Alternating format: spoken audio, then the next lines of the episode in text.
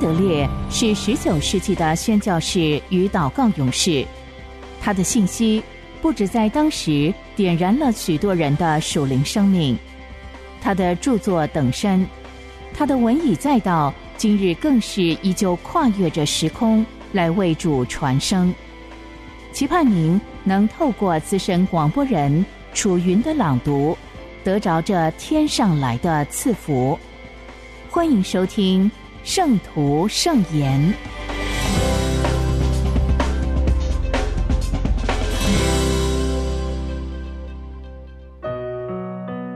在基督里的祷告学校，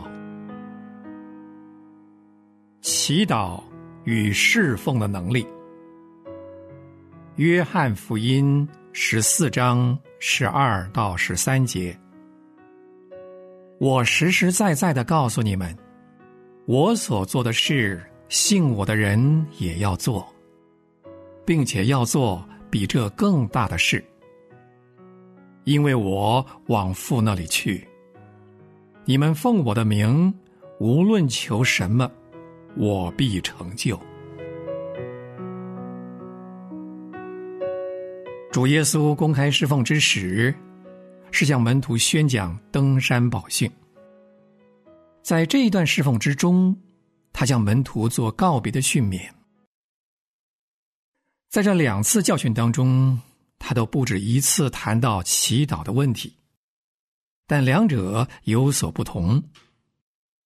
登山宝训是教导初入祈祷学校的门徒，他们还不晓得神是他们的天赋，他们的祈祷多半是为自己的需要。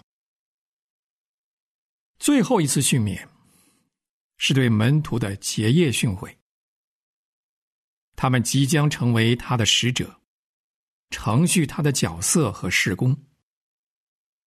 前者的主要功课是，单纯向孩子，存信心祈祷，确信天父将赐下极美好的赏赐。而这一次，他指出更高的事。他们已经成为他的朋友。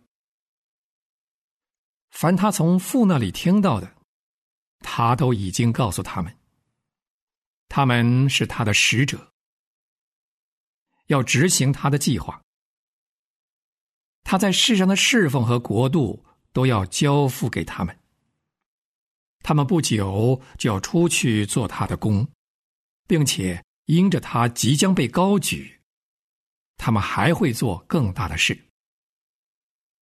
这个时候，他们必须借祈祷为管道，取得能力来成全圣功。基督升天到父那儿去之后，门徒的事工和祈祷都要进入新的阶段。这段经文很清楚记载其中的关联。他们是他在地上的身体，与在天上的他。合而为一，因此要做比他所做更大的事。他们的成就和得胜，比他曾经有过的更大。他举出两个原因来说明：第一，因为他要到父那里去接受一切权柄；第二，因为他现在能奉他的名为万事祈求。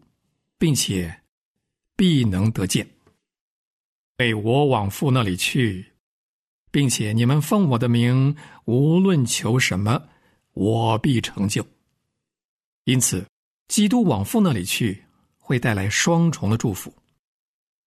一方面，门徒可以奉他的名祈祷，并且领受一切；另一方面，他们能做更大的事。这样看来。在救主告别训勉里，第一次提到祷告，就给我们两项非常重要的功课。第一就是，凡做主工人的人，必须奉主的名祷告。要做主公的人必须祷告，因为唯有借着祈祷，才可以得着做工的能力。若有人要凭信心做基督曾经做过的工作，就必须奉他的名祈祷。耶稣在地上的时候所做的工作是最伟大的，门徒不能赶出鬼，而他一下令，鬼就逃之夭夭。他往父那里去，就不直接以肉身在世上工作。现在门徒成了他的身体，他从高天宝座上所做的功，在地上必须借门徒实现。或许有人以为，如今他自己既不在场，只能透过代表来做工，所能成就的必定比较少，比较弱。但是恰恰相反。他说：“我实实在在告诉你们，我所做的事，信我的人也要做，并且要做比这更大的事。他要经过死，会将罪的权势完全击溃；他的复活将是永生的能力，完全复辟人的肉身。他升天之后，颁授权柄，把圣灵丰富的赐给属他的人。”他在宝座上，却能和门徒联合，这种合一密切、神圣而完美。所以，他的话是实话。你们要做更大的事，因为我往父那里去。事实证明这句话何等真实。耶稣在世做工三年，一共只有五百多位门徒跟随他，其中大部分非常软弱。对他的事工显不出能力，唯有像彼得、保罗等类的人所做的功，就显然比主更大。他在宝座上可以透过他们做工，完成他虚己在世的时候所不能做的工作。但是有一个条件：信我的人要做比这更大的事，因为我往父那里去。你们奉我的名，无论求什么，我必成就。耶稣升到父那里，便得着一种新的权柄，可以应允我们的祈祷。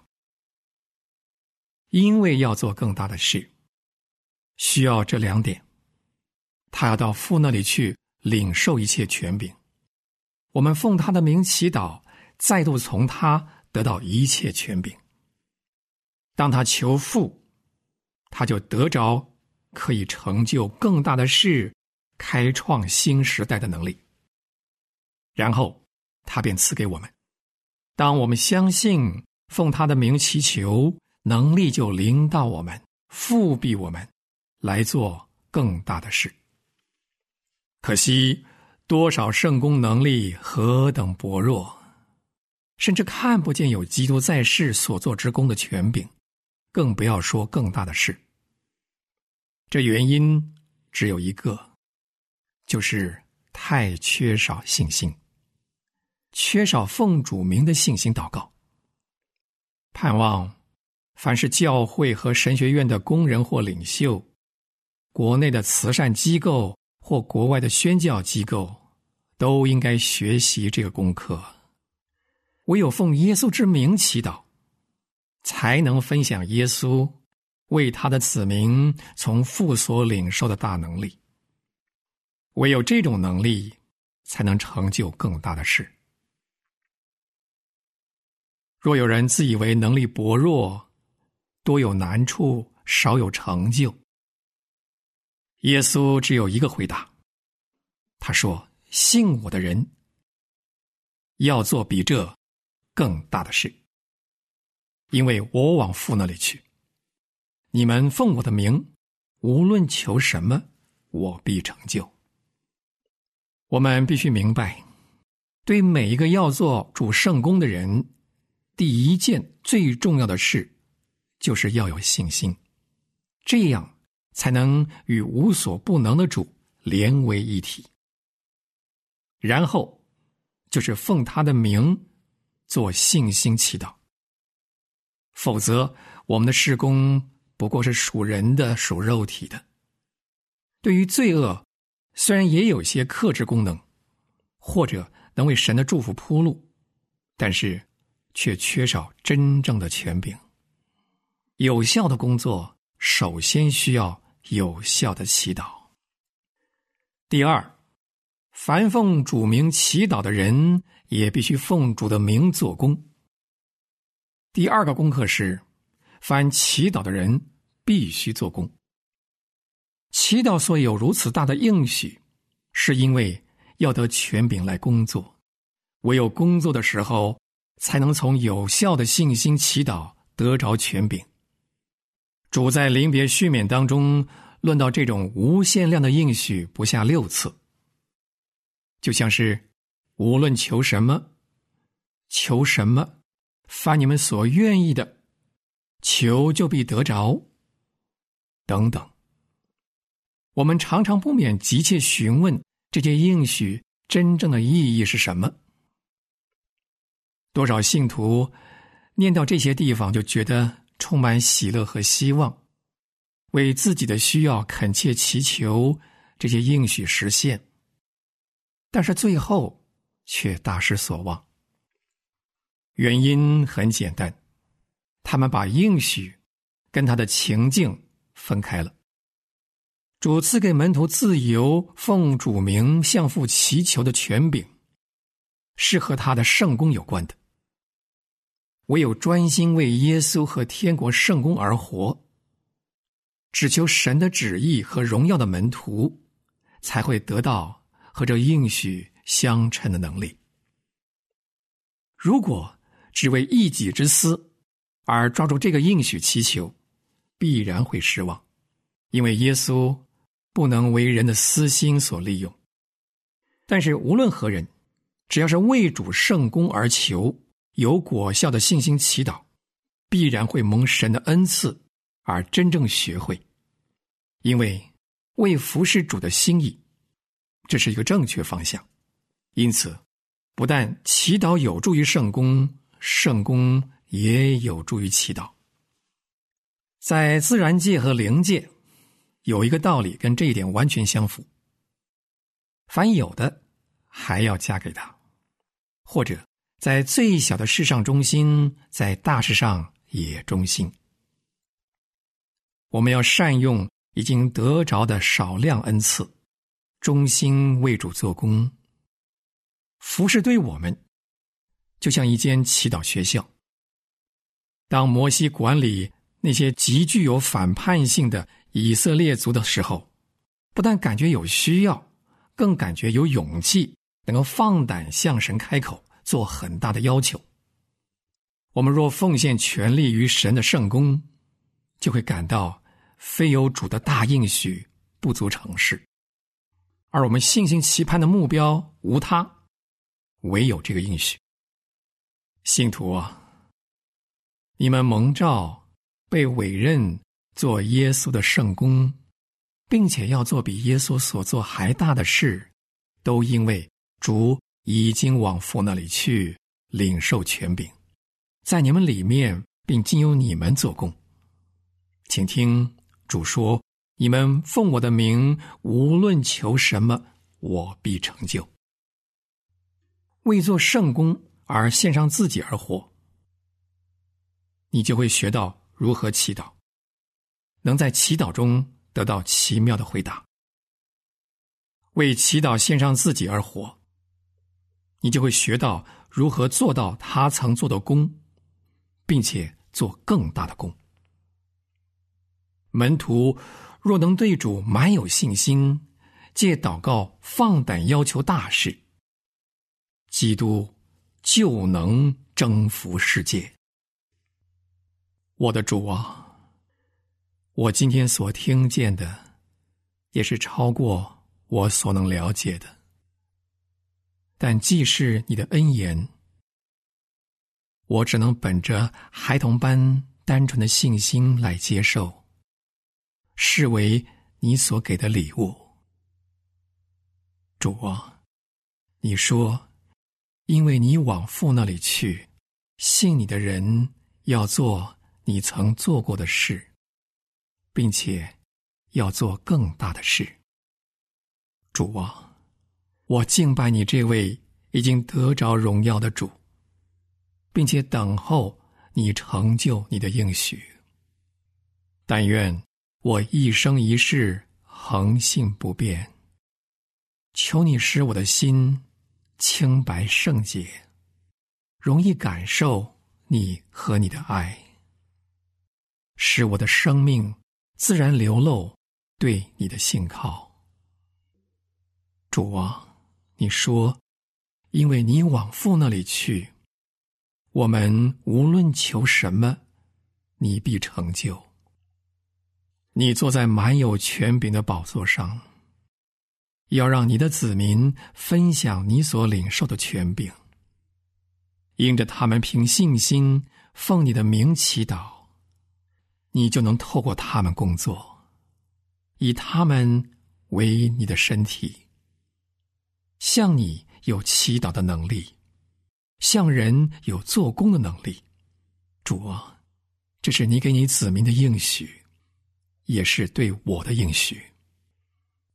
荣耀的主，饶恕我们以前对你和对你应许的小幸，我们太少遵行你的命令，以致不能印证你的信实。原谅我们不曾在天或在地荣耀你大有全能的名。主啊，求你教导我们祈祷，使我们确实。能够证实你的圣名，无论对神、对人、对魔鬼，都有绝对的全能。求你指教我们当如何祷告，如何做工，好在我们身上荣耀你全能者的名，并且透过我们成全你要成就的大功。阿门。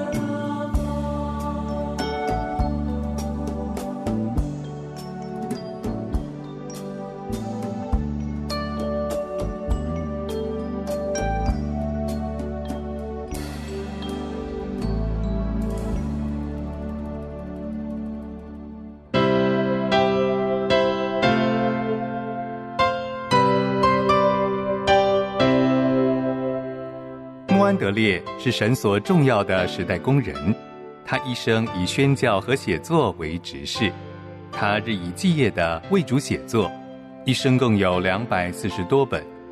从十九世纪以来，他的文字一直不断的影响着历代信徒，成为全球非常重要的灵修小品。这一刻，就让你我继续来聆听由资深广播人楚云所诵读的。圣徒圣言，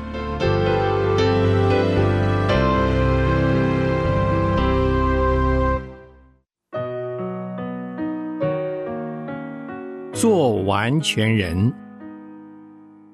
进到完全的地步。希伯来书五章十四节，六章一节，唯独长大成人的。才能吃干粮，他们的心窍习练的通达，就能分辨好歹了。所以，我们应当离开基督道理的开端，竭力进到完全的地步。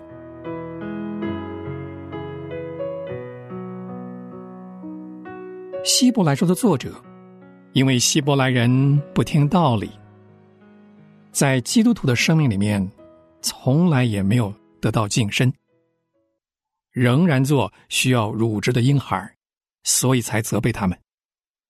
他们无法享用干粮，就是关乎基督所得着的从天上赐下来的生命属灵教训。也并没有竭力得着基督应许他们要得着的生命。凡是竭力要得着这生命的人，作者就称他们是天家里完全成熟或者彻底长成的人。我们不必把成熟或完全长成同时间的长短联系起来。基督徒的生命跟自然的生命不一样。有三年信主经历的人就可以称作是完全人。有二十年信主经历的人，却有可能仍旧是婴孩，丝毫也不熟悉公义的道。我们同样也一定不要把它同理智力或成熟的判断力联系起来。人若是没有认识属灵的真理，可想人所能得着的完全。并且像保罗所说的那样与神相交，就会有这种错误的认识。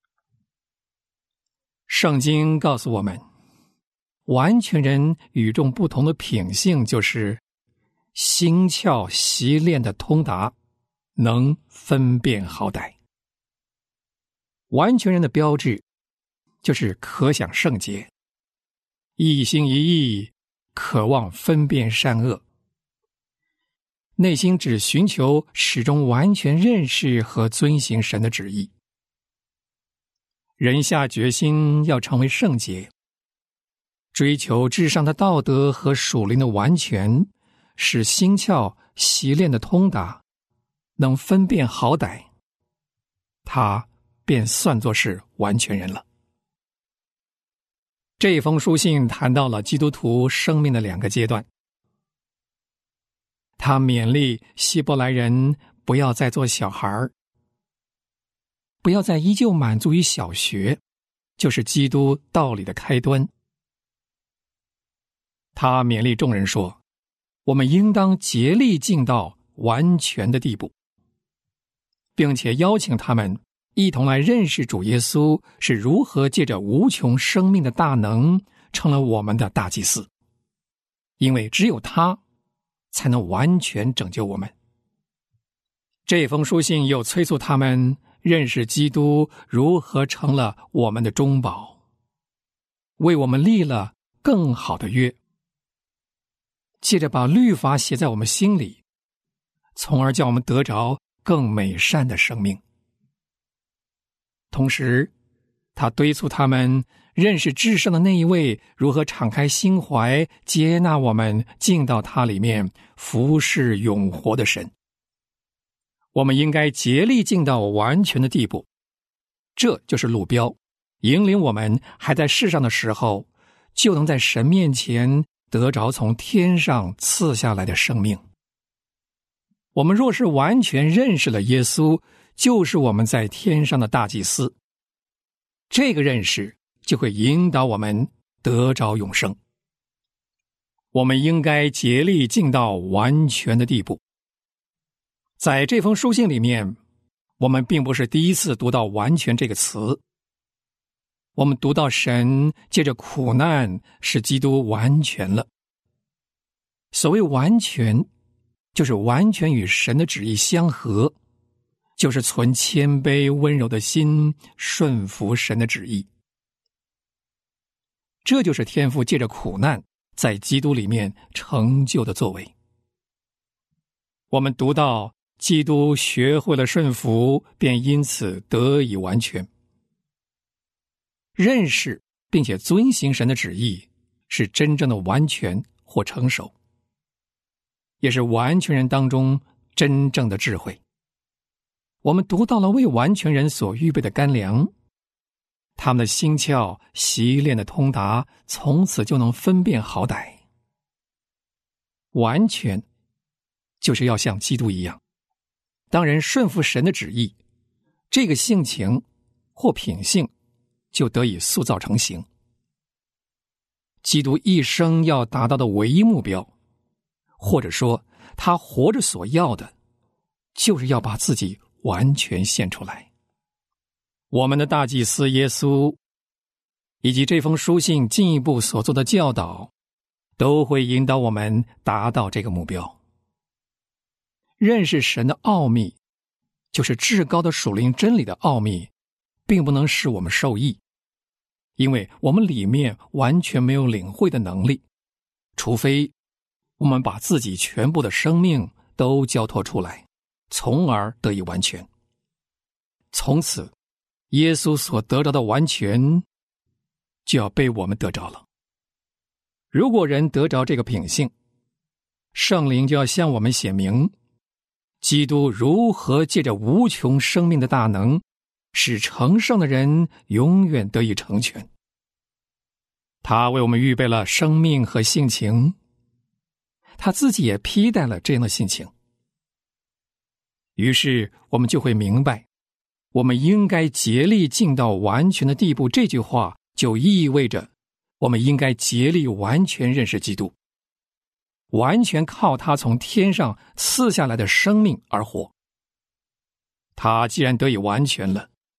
我们就要完全仿效他在世上的生命，和他借以达到完全的道路，与基督在天上合而为一，就意味着在这世上与基督完全相像，怀着像羔羊一般谦卑温柔的心，因为基督就是存着这样的心而忍受苦难，我们也要像神的儿子一样顺服。因为他借着顺服，便得着了荣耀。弟兄姊妹，要离开基督道理的开端，竭力进到完全的地步。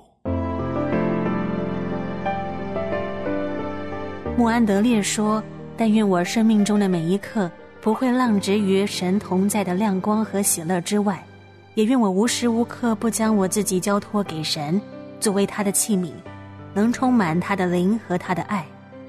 诚愿穆安德烈的但愿，也成为你我的心愿。